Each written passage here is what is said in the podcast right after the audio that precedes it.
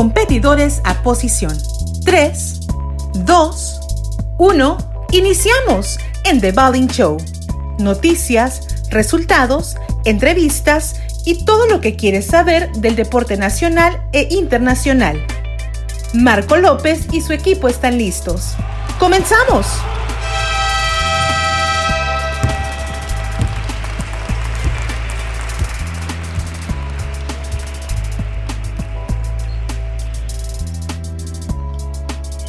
¿Cómo están mis queridos bowlers? Una vez más estamos aquí, espero que estén bien, hartos un poquito de la cuarentena, desesperados porque ya esto agarre un poquito más de normalidad y podamos hacer nuestras actividades. Lamentablemente sigue, sigue un poquito el semáforo en naranja, en algunas partes en rojo, pero tenemos que ser positivos. Yo positivo estoy todos los días con este proyecto, estoy dándole guerra otra vez semana a semana y espero cada vez les vaya gustando más lo que estamos haciendo. El día de hoy estaremos en nuestro episodio dedicándoselo a los clavados y decirles que tenemos que aprender a, ser pacientes en nuestra vida y a la vez dedicados con nuestros proyectos, planes y sueños. Sin dedicación es difícil que llegues a, a un resultado y va a haber altas y bajas. No hay que desesperarse. Yo lo estoy viviendo con esto del podcast. Se tiene que dedicar tiempo pero sobre todo amor y pasión a lo que haces. Me está gustando mucho hacer esto, estoy aprendiendo muchísimo de todas las personas que estoy entrevistando, porque son personas, pero realmente son celebridades del deporte, y al final es dejarle un legado a los jóvenes y a nuestros escuchas de todos estos consejos y trayectorias que han tenido. Les voy a platicar un poco acerca de los clavados. Como es costumbre, les platico un poquito del deporte y los datos curiosos de, del mismo.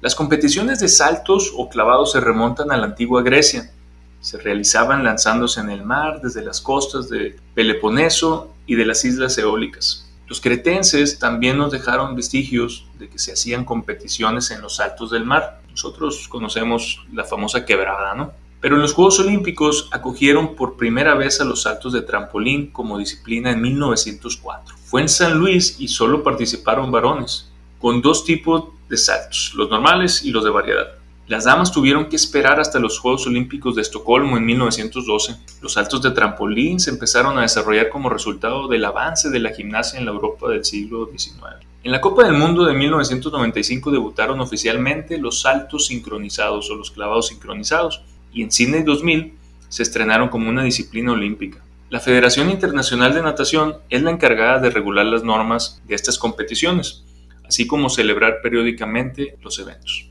Hay diferentes saltos, hacia adelante, hacia atrás, inverso, hacia adentro, con giros y desde equilibrio de mano o parada de manos. Los jueces al calificar el salto toman en cuenta seis aspectos. Aproximación, el cuerpo debe estar recto, la cabeza erguida, el impulso o despliegue, el salto debe ser controlado y equilibrado, elevación, ejecución, entrada en el agua, debe ser vertical, que el cuerpo esté recto, no salpicar mucha agua, entre menos aguas salpiques es mejor.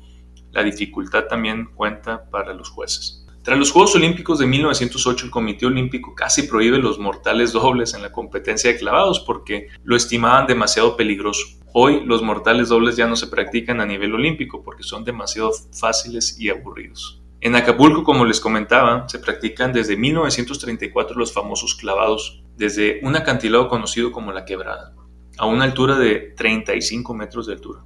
Pero bueno, esos son unos datos curiosos e interesantes de los clavados para muchos que a lo mejor no conocíamos. Y ya de lleno con nuestro invitado, estoy muy contento. Yo que seguí las Olimpiadas, le comentaba desde el Barcelona 92, Atlanta 96, Sydney 2000, crecí viendo estos deportistas y uno de ellos es Fernando Platas. Para mí, es, para mí es un orgullo entrevistar a este ídolo mexicano y para los que no lo han conocen o no lo, o no lo conocieron, les cuento un poquito acerca de él. Fernando Fabricio Platas Álvarez es un clavadista mexicano, nacido el 16 de marzo del 73 en la Ciudad de México. Comenzó a practicar el deporte de los clavados, nos va a platicar un poquito acerca de eso.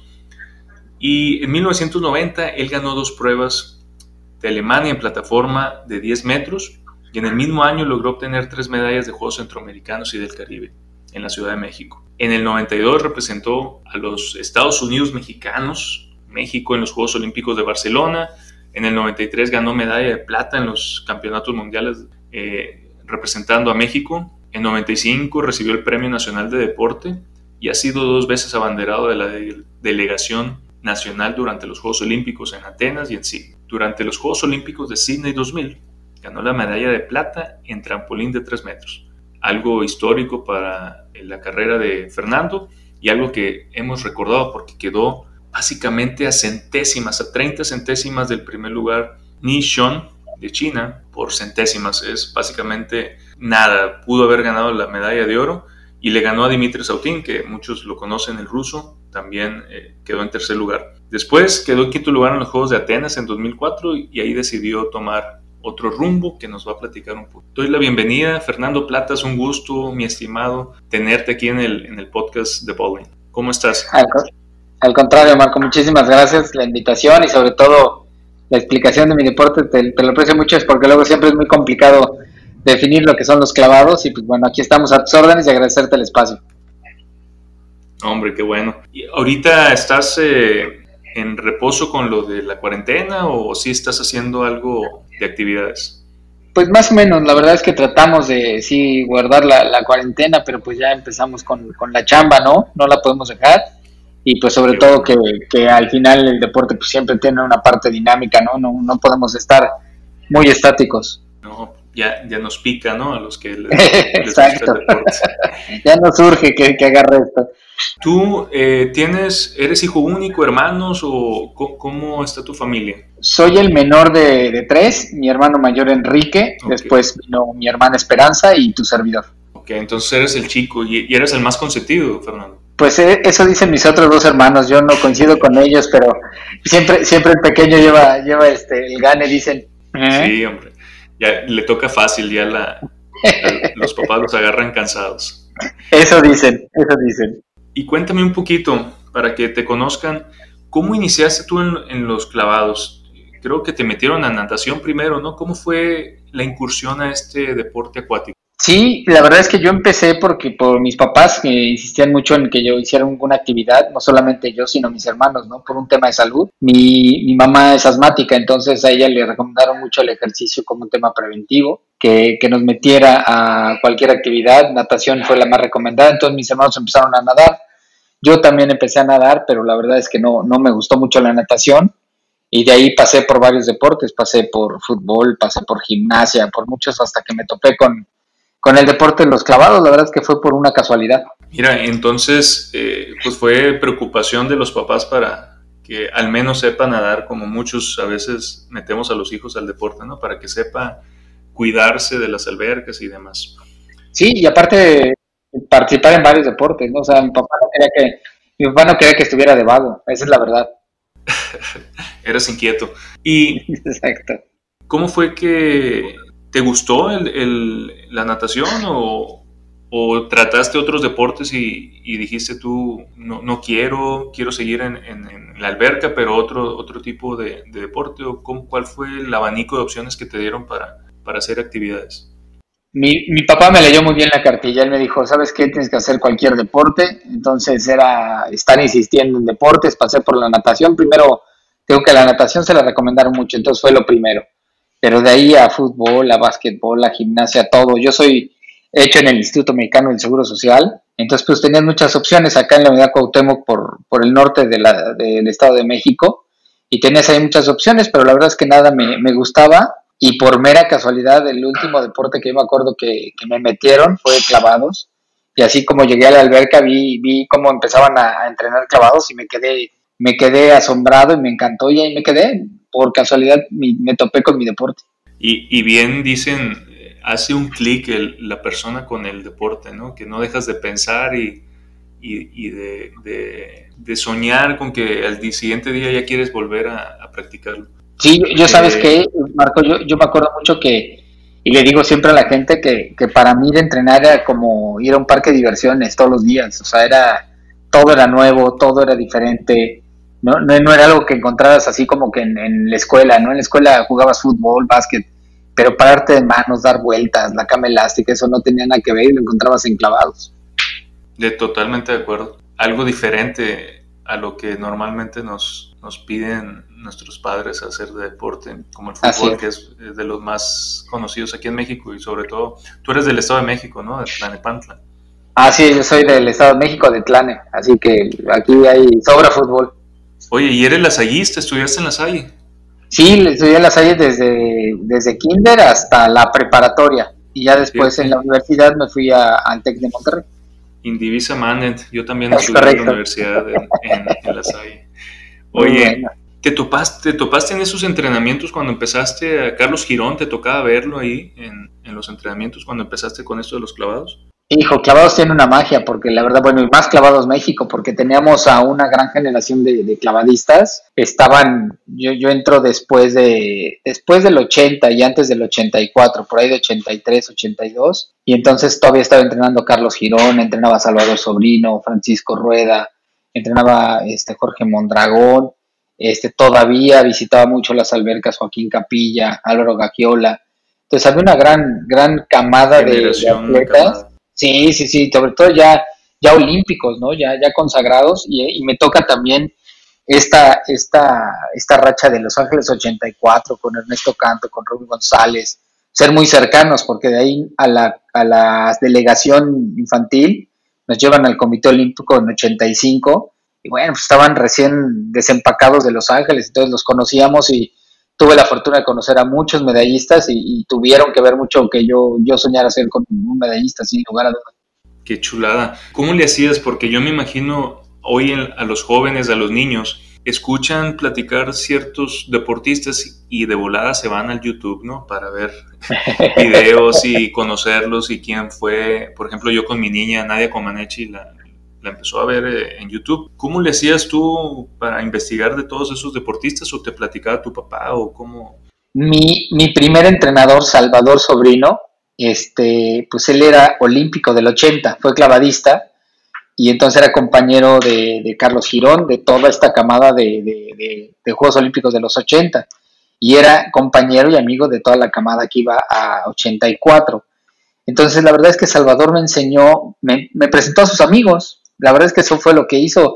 Yo convivir con Carlos Girón, este, paz descanse, pues lo apreciaba mucho porque desde el primer día que lo conocí, era tu amigo, le preguntabas, este, te decía, tengo que llegamos al Comité Olímpico y el profesor Hausleber, en paz descanse, este, también, o sea, veíamos ahí Ernesto, Raúl, y eran unos tipazos, eran, eran una época que, que el atleta tenía que tener carisma, tenía que tener algo más, y éramos muy cercanos, no había que estarlos buscando en, en, en YouTube, había una, una sala de, de, cine en el Comité Olímpico que pedías algunas películas del 72, del 76 de Juegos Olímpicos, se las pasaban. Y a veces nos llevaba Salvador a ver y que, conociéramos. Y, Salvador siempre nos decía que conociéramos la historia de los medistas mexicanos, que antes de, de, otra cosa, ¿no? Que podías tener ídolos, pero pues al final los de casa eran muy importantes y, y así me acostumbré. Y la verdad es que yo tuve una suerte porque ahora que lo veo, pues este, de verdad, sin ser medallista, ya en, los primeros años me llevaba con mucha gente que, que son leyendas, seguirán siendo leyendas del deporte nacional. Y que curiosamente cuando uno se rodea de gente positiva, motivada y obviamente de ese calibre profesional, pues algo les debes de aprender, ¿no? Sí. Lo competitivo y, y, el liderazgo que tenían. Sabes que yo, yo me quedaría con la historia de seres humanos. Yo siempre les digo a todos los chavos que me encuentro, a todos los niños, les digo, lean, lean un poco de quién fue Ernesto Canto, de Raúl González. Raúl González fue el primer este, marchista que, pudo hacer dos medallas en dos pruebas que, bueno, hasta la gente de, la Unión Soviética, Estados Unidos, que decían que era imposible. Ernesto Canto fue sido de los únicos atletas que gana todo el ciclo olímpico. Joaquín Capilla, ¿qué te puedo decir? Don Joaquín es el único atleta con cuatro medallas olímpicas, ¿no? Álvaro Gagiola gana con su clavado, este, con un mismo que tuvo un accidente un año antes y, y la verdad de, anteponerse al miedo, ¿no? De, de, de trabajo de, un atleta que a lo mejor no era de los más este, físicamente con cualidades, pero con mucha, con mucha inteligencia. Carlos Girón era un fuera de serie, te puedo decir, este, el mismo Jesús Mena, este María del Rosario, bueno, pues tiene tres medallas olímpicas y, hablar de 12 años siendo la mejor estrés del mundo durante cada año, pues es, estás hablando de un ícono del deporte. Y así me podría seguir, la verdad es que las, las historias de ese ser humano que hay del, medallista olímpico, yo son con las que me quedo y las que me hicieron soñar querer ser parte de ese grupo pequeño de, mexicanos y mexicanas que, que, fueron medallistas, ¿no? Qué padre, qué padre, Fernando. ¿Cómo detectaste tú, empezaste a entrenar? ¿Cuánto tiempo duró en que tú te dieras cuenta? A lo mejor es muy trillada esta pregunta, pero ¿cuánto tiempo duró en que dijiste tú, órale, soy para este deporte y creo que con mis habilidades puedo hacerlo? Yo, yo creo que clavados, yo tuve 12, tres etapas, ¿no? La primera, pues es que te gustara y te gustara esta parte de sobreponer tus miedos. Clavados es un deporte de iniciación temprana, estás hablando de 6, 7 años que inician los, los niños, ahora inician hasta más chicos, pero que, que, al final empiezas a lidiar con tus miedos y la verdad es que eso me gustó, me gustó el, el, de repente sobrepasar tus miedos y sentir que eras la mejor versión de ti, ¿no? Después la competencia, sin lugar a duda, la competencia es mágica, tiene tiene un momento único, no lo puedes comparar con nada. En el momento que estás parado en una alberca, este, en arriba del trampolín y de repente escuchas tu nombre, ¿no? Fernando Platas, clavado dos y al frente con dos giros. Y ya, ya sea los 15 mil espectadores de una alberca en Juegos Olímpicos o los 50 papás, ¿no? De, mi primer competencia, te emociona, te, entra el nervio y sabes que necesitas alguna calificación, 8, 9, o 7 y medio, o sea, los que necesites para ganar, pues te mueve. Es, esa magia de la competencia a mí me, me atrapó por completo.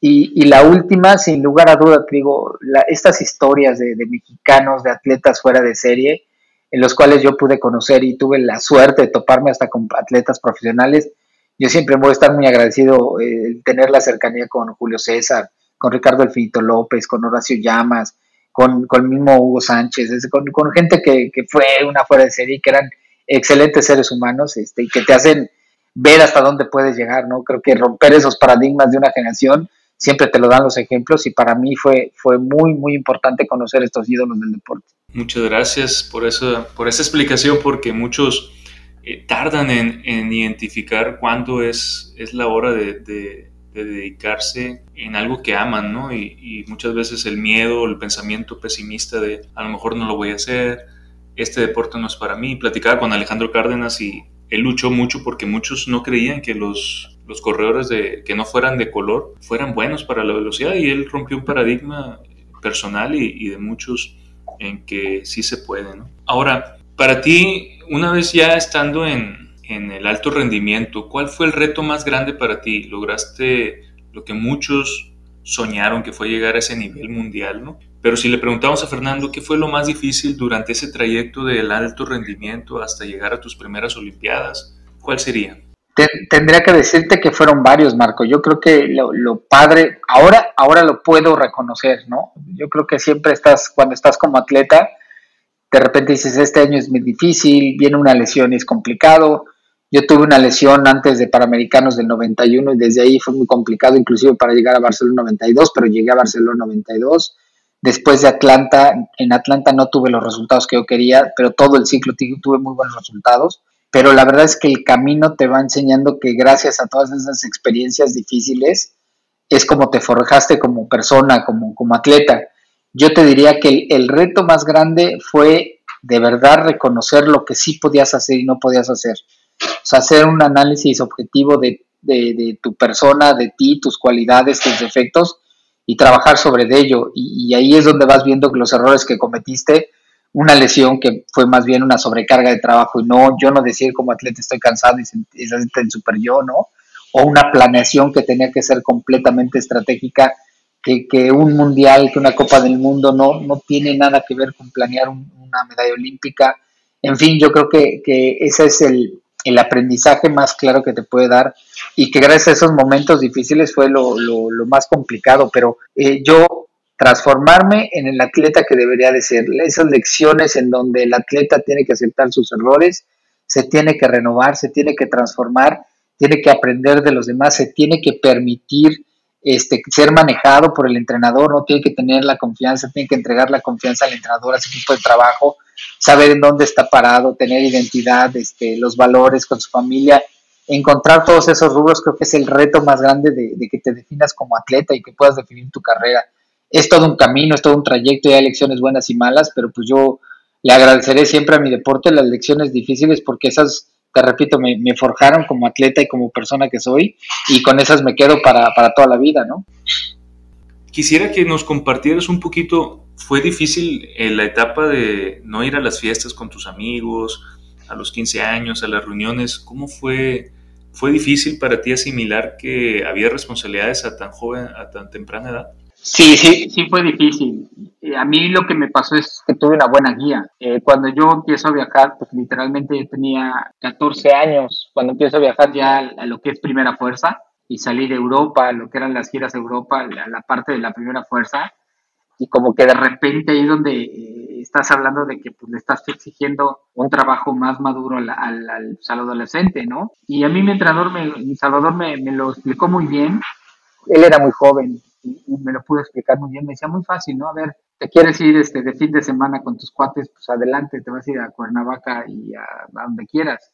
Me dice, pero si regresas a entrenar, pues el viaje que te espera es este, ir a Suecia, ir a Rusia, Alemania, ir al campeonato mundial, ir a primeros juegos. Es cuando te ponen las cosas en, realidad y te lo explican muy bien como, como chavo, pues yo creo que no, no, no tienes ni cómo decir que no, que no lo intentas, ¿no? Y, me emocionaba y al principio sí fue como difícil, pero yo creo que con esa ayuda de un entrenador que, entendía, me, me, ayudó muchísimo para hacer eh, lo que yo quería y tenerlo claro, ¿no? Sí, a veces creo yo que para los jóvenes es un poquito difícil esa etapa. Muchos deportistas han, han perdido la, el camino al éxito debido a que dicen, ¿sabes qué? Pues prefiero yo tener una vida y sociable y no agarran oportunidades por eso. Yo conocía beisbolistas allá en Sonora que tenían un talento enorme y se dedicaron mejor a, a, lo sociable y perdieron su sueño por, por no dedicarse al 100% al logro de ese objetivo.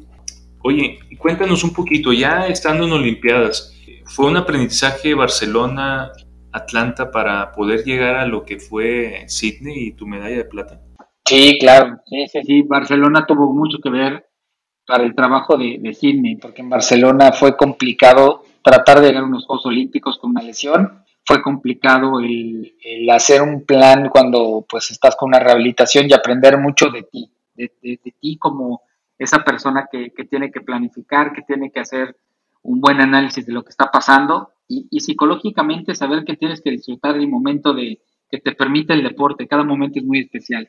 Y Atlanta, claro, Atlanta cometimos un error de querer ir por el grado de dificultad, este, yo era un atleta que iba por todo, entonces a mí me decían más vueltas y más vueltas y, todavía tengo un recorte ahí que encontré eh, de un, eh, un, eh, un especialista en clavados que hablaba y decía, Fernando Platas es de los clavistas con más gran dificultad y decía innecesario, innecesario, ¿no? Y yo creo que esa experiencia la tomamos mucho, yo la tomé mucho porque además de, hacer un cambio de entrenador y ir con el profesor Jorge Rueda, hicimos una planeación, pero a detalle. Fue impresionante cómo, cómo planeamos el trabajo de los cuatro años para Sydney y con la madurez y con la experiencia que se hizo, sin lugar a dudas, no hubiera existido Sydney si no hubiera pasado Barcelona y Atlanta como pasó. ¿eh? Oye, y dices cuatro años, pero es es un trabajo arduo y estratégico para en cuatro años llegar en tu mejor momento, ¿no? Y, no es fácil, cuatro años de preparación, a excepción de, otros deportistas que pues, se preparan, por ejemplo, el boxeo se preparan cinco, cuatro meses antes. Aquí te tienes que estar preparando por cuatro años. Digo, las competencias, obviamente el fogueo y, el, el, apoyo ahí de la federación, para estar compitiendo, pero es, es difícil, ¿no? Los periodos para lograr el sueño de unas Olimpiadas. Es mucha ciencia. Al final, hoy el deporte tiene que ver con planeación, tiene que ver con ciencia, tiene que ver con metodología. Y yo fue algo que aprendí mucho con el profesor Jorge Rueda, ¿no? Esta parte de la dirección del entrenador, que no nada más es échale ganas y, este, mucho ánimo y no, no, no, o sea, es, a ver, esto lo vamos a hacer por, por esta técnica, esta, esta esta serie de clavados así, tomar decisiones, abandonar pruebas. Y, lo que tú acabas de decir del profesor Jorge Rueda era algo que mucho repetía, ¿no? Decía, yo nada más voy a estar trabajando para tener la mejor competencia en el 2000. Y lo teníamos tan claro, se trabajaba sobre ello. Y es, es todo un arte, es toda una, una cirugía detalle que hay detrás de un, atleta, ¿no? Y platícame un poquito de la competencia cuando ganaste la, la medalla de plata. ¿Alguna anécdota que nos digas de, de, ese, de ese momento? Perdiste por centésimas. Eh, obviamente yo sé que ibas por, por el oro, ¿no? Nadie se prepara para, para un segundo lugar, pero fue histórico para, para México en Sydney y competiste con, yo creo que uno de los más difíciles que fue el chino y Dimitri Sautín. Sí, a mí me tocó una generación de atletas que la verdad agradezco mucho porque era un, era un gusto competir con ellos, ¿no? A veces tenías competencias tan buenas y todavía en el último clavado te la quitaba, ¿no? Este Sautino o Nino Johnny. Pero, pero yo creo que eso hizo magia, esa, esa competencia fue, eso fue la gran, la gran diferencia, estar al lado de estos dos monstruos. Y, y la verdad es que nunca planeamos, como tú dices, nunca planeamos hacer otra cosa más que competir con, con los mejores y nunca planeamos otra cosa más que ir por, por, el oro, pero sobre todo lo que planeamos es que yo, yo tenía una cualidad siempre me gustó, la competencia en mi deporte, que me emocionaba el estrés, que cuando la competencia estaba a tope, que cuando la alberca estaba llena, que cuando el estrés estaba en, el mejor momento, ahí es donde Fernando se sentía cómodo y era parte de la estrategia.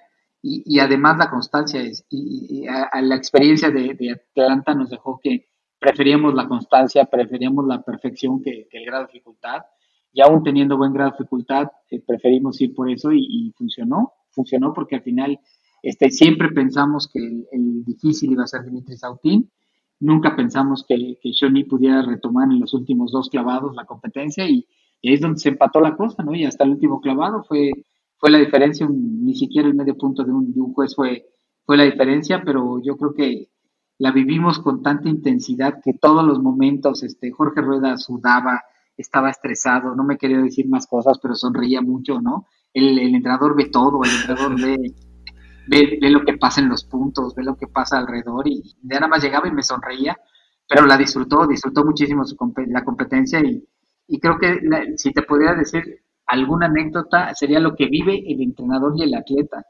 Nos sabíamos, nos leíamos desde los ojos, sabía qué él estaba pensando, pero ya después del último clavado, ya que yo salí a ver la competencia, híjole, yo ya no sabía qué decirle y él tampoco, él estaba más emocionado, entonces ver, ver un entrenador tan fuerte, tan férreo, con tanta experiencia, de repente romper en llanto y estar feliz del trabajo, yo me, yo me la quedo, ¿no? Yo ese es, ese es lo que termina simbolizando el pues el trabajo, ¿no? De todo un equipo, de todas tantas personas que al final son de carne y hueso todos y que es un objetivo que un equipo tiene, tiene muy claro cómo trabajar, ¿no? No, y sobre todo el sueño, lograr eh, ver tu bandera en, el medallero y, y, como tú dices, trabajo de 12 años al menos de Olimpiadas y culminar con esa, con esa experiencia, pues yo creo que es, es inexplicable. Llegó el momento en nuestro programa tenemos una sección ahí de preguntas no incómodas, pero sí candentes. Entonces te voy a hacer algunas preguntas y tú me dices cuál es tu preferencia. ¿Sale, Fernando? ¿Listo? ¿Me escuchas? Órale, perfecto. Oye, te comentaba que aquí en el, en el programa tenemos una serie de preguntas candentes. Te voy a hacer una serie de preguntas o opciones y tú me dices cuál es tu preferida y espero no agarrarte mal parado. Te voy a decir unas palabras y tú me dices qué representa para ti con otra palabra. Ok. La Salle. El alma mater. Carlos Girón. Hijo, el... un fuera de serie. Medalla de plata Sydney 2000. El sueño. Atenas 2004. Eh, la graduación. México. Ah, la gran responsabilidad. Padres. Mi base. Hijos. Uf. Eh, mi todo. Reto. Mi todo. Esposa. Uf, yo mi lotería. Hermanos. Mis grandes amigos. Greg Luganis. Un ícono en nuestro deporte. ¿Cuál ha sido el mejor consejo que te han dado, Fernando? Varios, afortunadamente. El primero me lo dio don Joaquín Capilla y siempre me dijo que cada paso que das bajándote del podium de Juegos Olímpicos es un día menos de fama.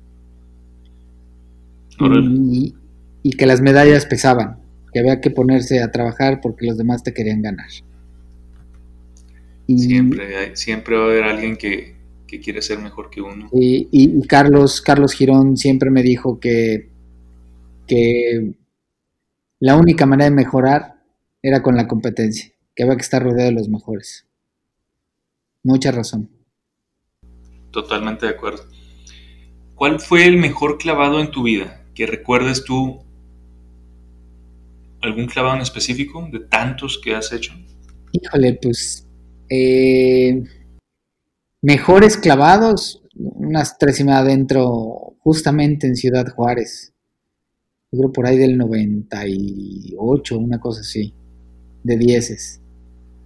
Dos y media al frente con dos giros en la Copa del Mundo del 99 de nueve, nueve y medios. Y gano la Copa del Mundo. Se, dice fácil. Sí, sí, sí. Y, no sé, pero yo creo que mis obligatorios de Sydney, creo que fueron mis mejores clavos. Pues sí. Oye, ¿quién ha sido tu mejor compañero de entrenamiento? Mi mejor compañero de entrenamiento, híjole. Hay muchos, pero debió haber habido uno con que tuviste mucha química y, dijiste, dijiste, él me motiva, él me empuja, lo disfrutaste. Sabes que soy viejo, viejo, fui el lobo viejo de mar, entonces tuve excelentes amigos, Ricardo Bañuelos, Juan Ramón Colín, Joel Rodríguez, Eduardo Rueda, Marijose Alcalá, uf, María, Marijose, yo no he conocido una atleta que sea tan, tan competitiva, con un carácter tan fuerte. Este, el mismo Jesús Mena fue compañero y también le aprendí muchísimo, un gran amigo. Este, Stefan Marinov, que fue mi preparador físico, se volvió mi amigo, compañero, paño de lágrimas, con él pasé Atlanta 96 y 97, momentos muy difíciles, este, y definitivamente mi mejor compañero, este, Jorge Rueda, ¿no? Y Salvador Sobrino, que fueron mis, mis mejores entrenadores. Claro. Oye, pasando un poquito al esquema de este podcast de dejarle algo a nuestra juventud. Hoy en día las críticas en redes sociales están por todos lados, ¿no? Los llamados haters o la gente que, que, trata de tirarte grilla porque a lo mejor ellos no pudieron hacer algo y, critican mucho al, deportista, al artista, a cualquier persona que está expuesta a los medios. ¿Cómo trabajaba Fernando en aquel entonces para seguir motivado y, evitar las críticas para que no lo distrajeran en su, en su objetivo? ¿Cómo trabaja un atleta y no perder ese enfoque? Yo creo que en, nuestro deporte, en el deporte de los clavados, aprendes que la única manera en la que puedes mejorar es a través de la crítica. Y que la crítica debe de ser siempre constructiva. y el que la vuelve constructiva es el que la acepta la verdad es que tienes a, un, a una persona 24 horas al día que te está diciendo y los brazos arriba y las piernas y duro y dale es el entrenador y, y, aprendes a lidiar con la crítica. Entonces, te yo me volví mi, mi, peor juez y entonces cuando escuchaba una crítica hasta la sentía bonita, ¿no? Porque yo me, me deshacía y entendí que, que, la crítica era parte de, mejorar, pero yo creo que eh, el, el eh, la parte más importante que aprendí es que la motivación no la tenía que buscar más que en la persona que veía todos los días en el espejo cuando me levantaba, ¿no?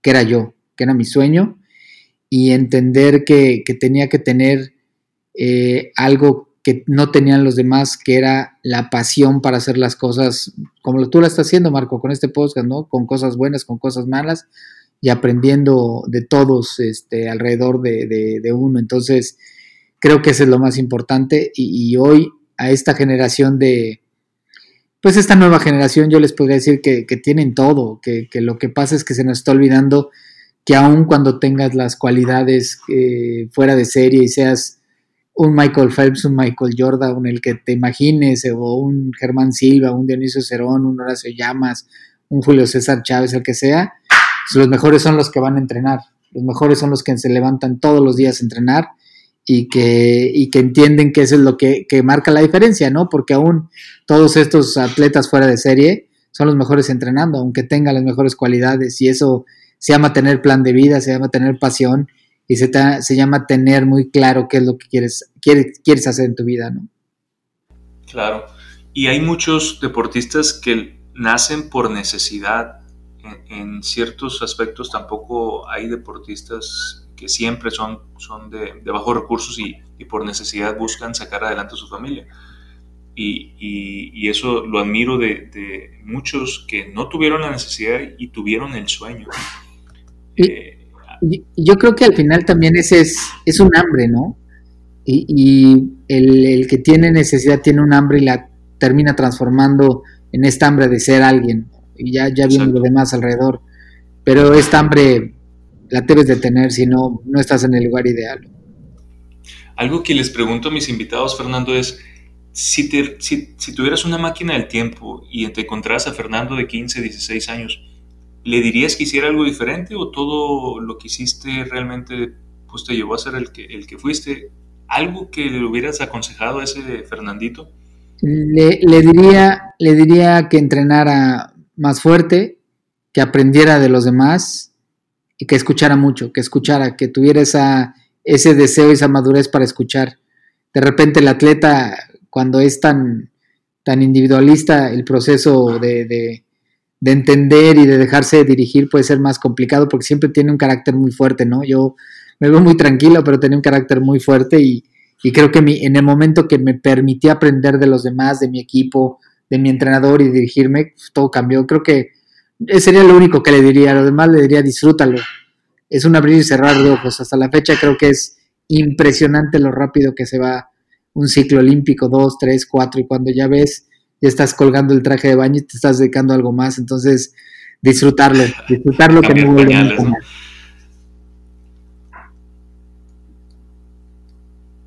Oye, ¿sí me escuchas? Otra vez. ¿Sí me escuchas? Ahí yo te escucho, ¿tú a mí? Ah, te, decía, y luego te dedicas a cambiar pañales y es un es otro reto, ¿no? No, luego, deja cambiar los pañales, creo que esa etapa ya hasta no suena bien. Ahora con la enseñanza, nada más estoy viendo a mi mujer ahorita y la enseñanza en línea y que dejen la El homeschool, hombre. Porten bien, está, pero... A ver, ojalá Dios quiera se, se recupere esto porque sí está... Yo creo que ha sido de, los retos más fuertes de, mi esposa y mío. Sí, la verdad. Oye, en el ámbito nacional, quitando el tema de la dirección, de los directivos, porque no, no me gusta meter ese tema, porque no me gusta hacer corajes, ¿no?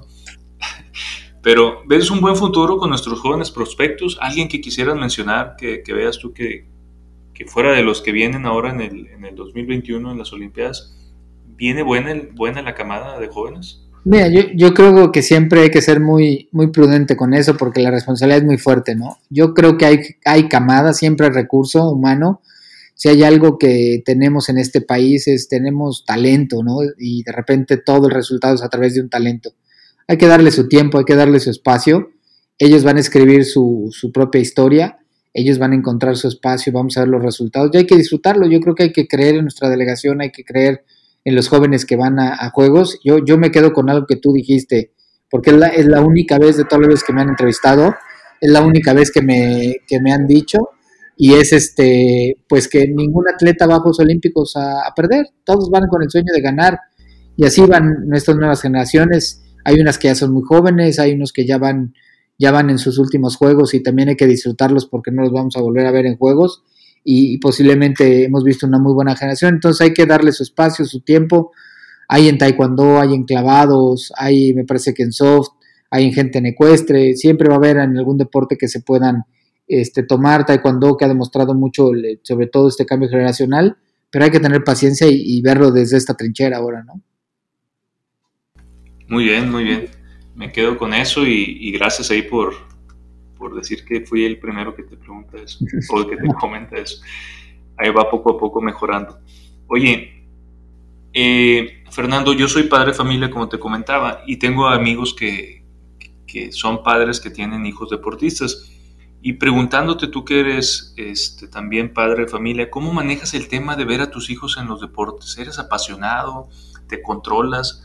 o, qué sugieres, qué aconsejas a los padres que tenemos hijos deportistas? Mira, yo pensé que cuando iba a ser padre iba a ser muy controlado. Siempre como atleta fui muy controlado, muy frío, muy calculador. siempre nunca. ¿Y ahora no? Sí, ahora, siempre me decían que parecía que no, no sufría, ¿no? Y ahora no, la verdad es que el, diría, diría mi abuela, el pellejo duele más que la camiseta, entonces pues es tu hijo, ¿no? Y te emociona y mi, mi, uno de mis hijos hace algún quiebre o se avienta como este portero o hace una patada de taekwondo y bueno, yo ya siento que son lo máximo. Yo creo, ahí sí, más bien les voy a pasar el consejo de mi papá, porque yo le preguntaba a mi papá, mi papá es mi mejor asesor, le decía, ¿cómo le hiciste, no? O sea, ¿cómo hiciste para que yo me sintiera tan seguro y siempre fuera muy, muy, muy apasionado, muy competitivo de lo que hacía? Mi papá siempre me respondió, pues mira, uno, no sabía de tu deporte. Y dos, te permití tomar las decisiones y dejarte ser. Te avisaba, te decía, oye, aguas por aquí, aguas por allá, pero te permití tomar las decisiones. Y yo creo que eso es lo que tenemos que hacer los papás, ¿no? Permitir que ellos crezcan, que ellos eh, se equivoquen. Se equivoquen yo, fíjate lo que acabas de decir, equivocarse. O sea, yo, mis hijos escogieron taekwondo y de repente combate. Yo decía, híjole, es que les van a pegar. ¿Cómo le voy a explicar que puede perder? O sea, ¿cómo le explico que puede perder? Y pues no fue difícil, ¿no? Llegó el niño, pam, le pegan un trancazo, suelo, y se levanta mi hijo con las lágrimas y listo, llórale, o entrarle, ¿no? Listo. El deporte te lo explica muy fácil. Yo creo que el deporte es un gran maestro de vida, es un excelente entrenador de, nuestros hijos y hay que permitirles a ellos crecer con su personalidad. Son diferentes, mis dos hijos son completamente diferentes. Uno es muy competitivo, el otro es más tranquilo, pero hay que dejarlos, ¿no? En, su manera de ser, este, permitirles ellos crecer y no nosotros que, querer hacer por ellos todo. Entonces creo que ese es el mejor consejo que me ha dado mi papá y pues, se los paso. Todavía estoy tratando de hacerlo, así que estamos en el mismo eh, trabajo. Eh, es correcto, es difícil, ¿no, Fernando? Limitarte y no... Uno como padre quiere que sus hijos triunfen y que logren a veces a lo mejor eh, un, camino diferente al nuestro y, quiere verse reflejado. Eso es lo difícil, controlarse, dejarlo ser. Y yo lo estoy viviendo con mi hijo en el fútbol. Hoy metió un golazo eh, hizo un drible y se volteó y remató y no lo grabé. Yo grabo todas sus jugadas, ¿no? Porque me gusta verlo. Y honestamente me sentí muy frustrado porque ese golazo no lo grabé, pero bueno, es un entrenamiento y dije, van a venir más. Pero, es difícil controlarse. Lo viste tú y esa, esa, grabadora no se debe de borrar, es la más importante. Sí, ¿no? Y el verlo, que, que, que voltea a ver si, si lo viste el gol, es, es, eh, indescriptible ese sentimiento de estás ahí para, para, para él. En un inicio yo creo que va a ser algo bonito, pero después yo creo que se le va a quedar que, que sus padres siempre estuvieron ahí. Claro, claro. Eh, te admiro porque sé que, que eres un, un, buen padre de familia y, y vas también aprendiendo ¿no? de, de esto. Pero ahora, ¿qué viene para Fernando? Antes de finalizar nuestro programa, en el ámbito deportivo estás, ¿qué proyectos tienes? Supe que te habías postulado para presidente de la Federación de... De natación. De natación. Eh, ¿Qué pasó ahí? ¿Cómo te fue? Pues mira, todavía está el proceso, porque ha sido un proceso difícil, eh, por no decir otra palabra, pero bueno, al final eh, la Federación Mexicana de Natación pues está un poco fuera de, reglas conforme lo manda la Federación Internacional y pues está esperando que defina la Federación Internacional qué proceso va a poder hacer. Es, es muy triste, ¿no? Porque debería de ser lo más natural, una elección, una elección transparente, una elección que todos puedan participar y no una elección a mañana. Desafortunadamente esa ha sido una práctica de la federación y, y pues bueno, mucha, mucha gente que no estamos ya de acuerdo con eso yo pienso cambiarlo desde mi trinchera y por eso levanté la voz. Pero eh, hay que esperar, hay que ser prudente y resolverlo como debe de ser, no como siempre están acostumbrados a resolver. Transparente, ¿no? Como, dices. Porque al final, el que gane le conviene que se resuelva de mejor manera. Entonces, y, y sobre todo cuando representas a muchos atletas, ese es el gran tema. No es una federación, no es dueño de una persona, son los representados, los atletas, entrenadores, los padres de familia, eso es lo que debería de importar. Ok, ¿y qué proyectos traes ahorita aparte de, esto? Eh, ¿Dónde te puede encontrar la gente en redes sociales o qué, a qué se En redes sociales me pueden encontrar por arroba Fernando Platas en eh, Twitter. Este, y la verdad es que estamos dedicados junto con mi hermana a la empresa Mercadotecnia, ya tenemos 20 años con ella, este, con Plata Sport.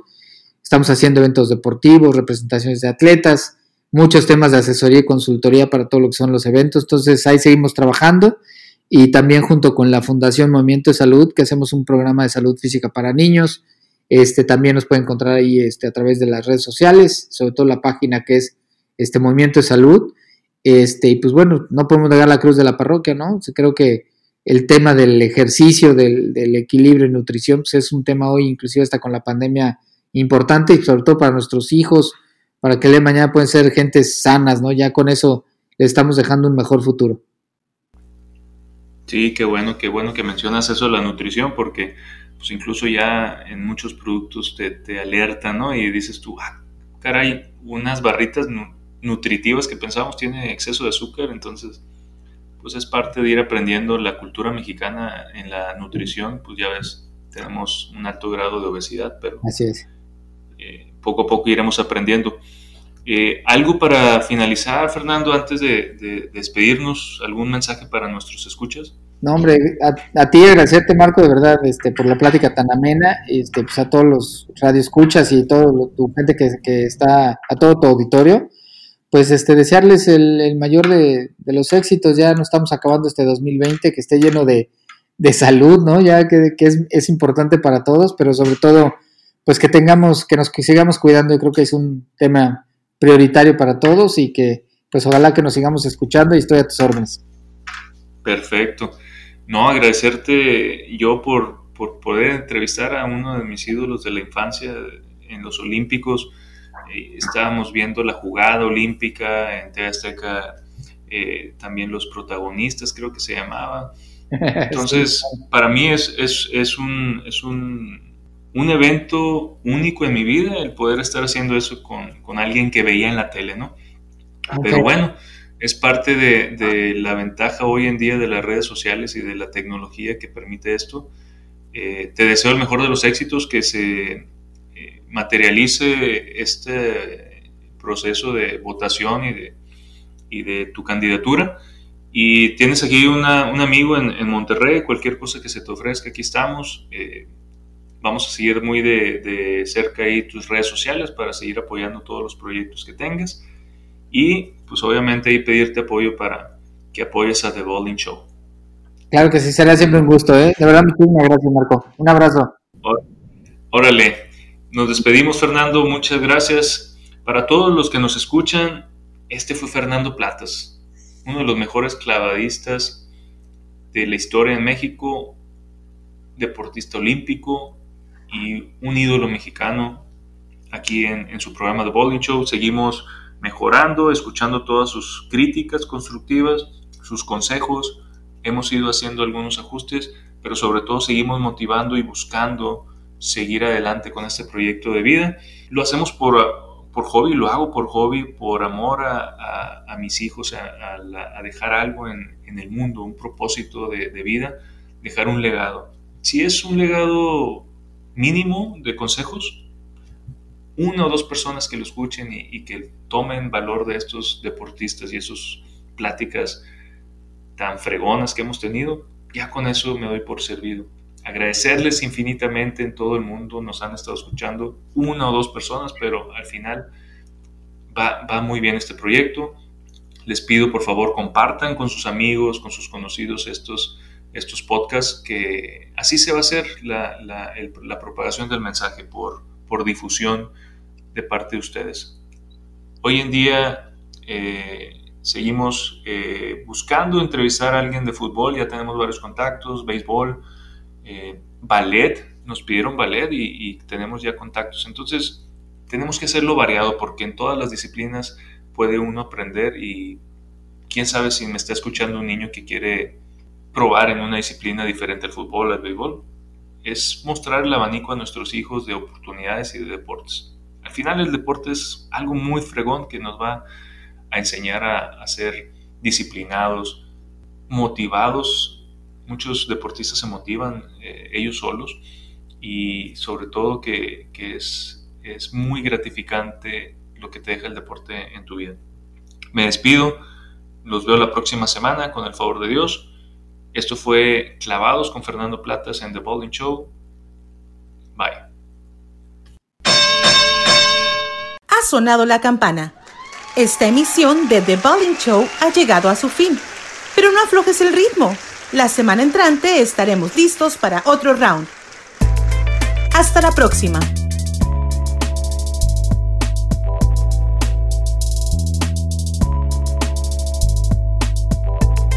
Síguenos en nuestras redes sociales, Facebook e Instagram, The Bowling Show.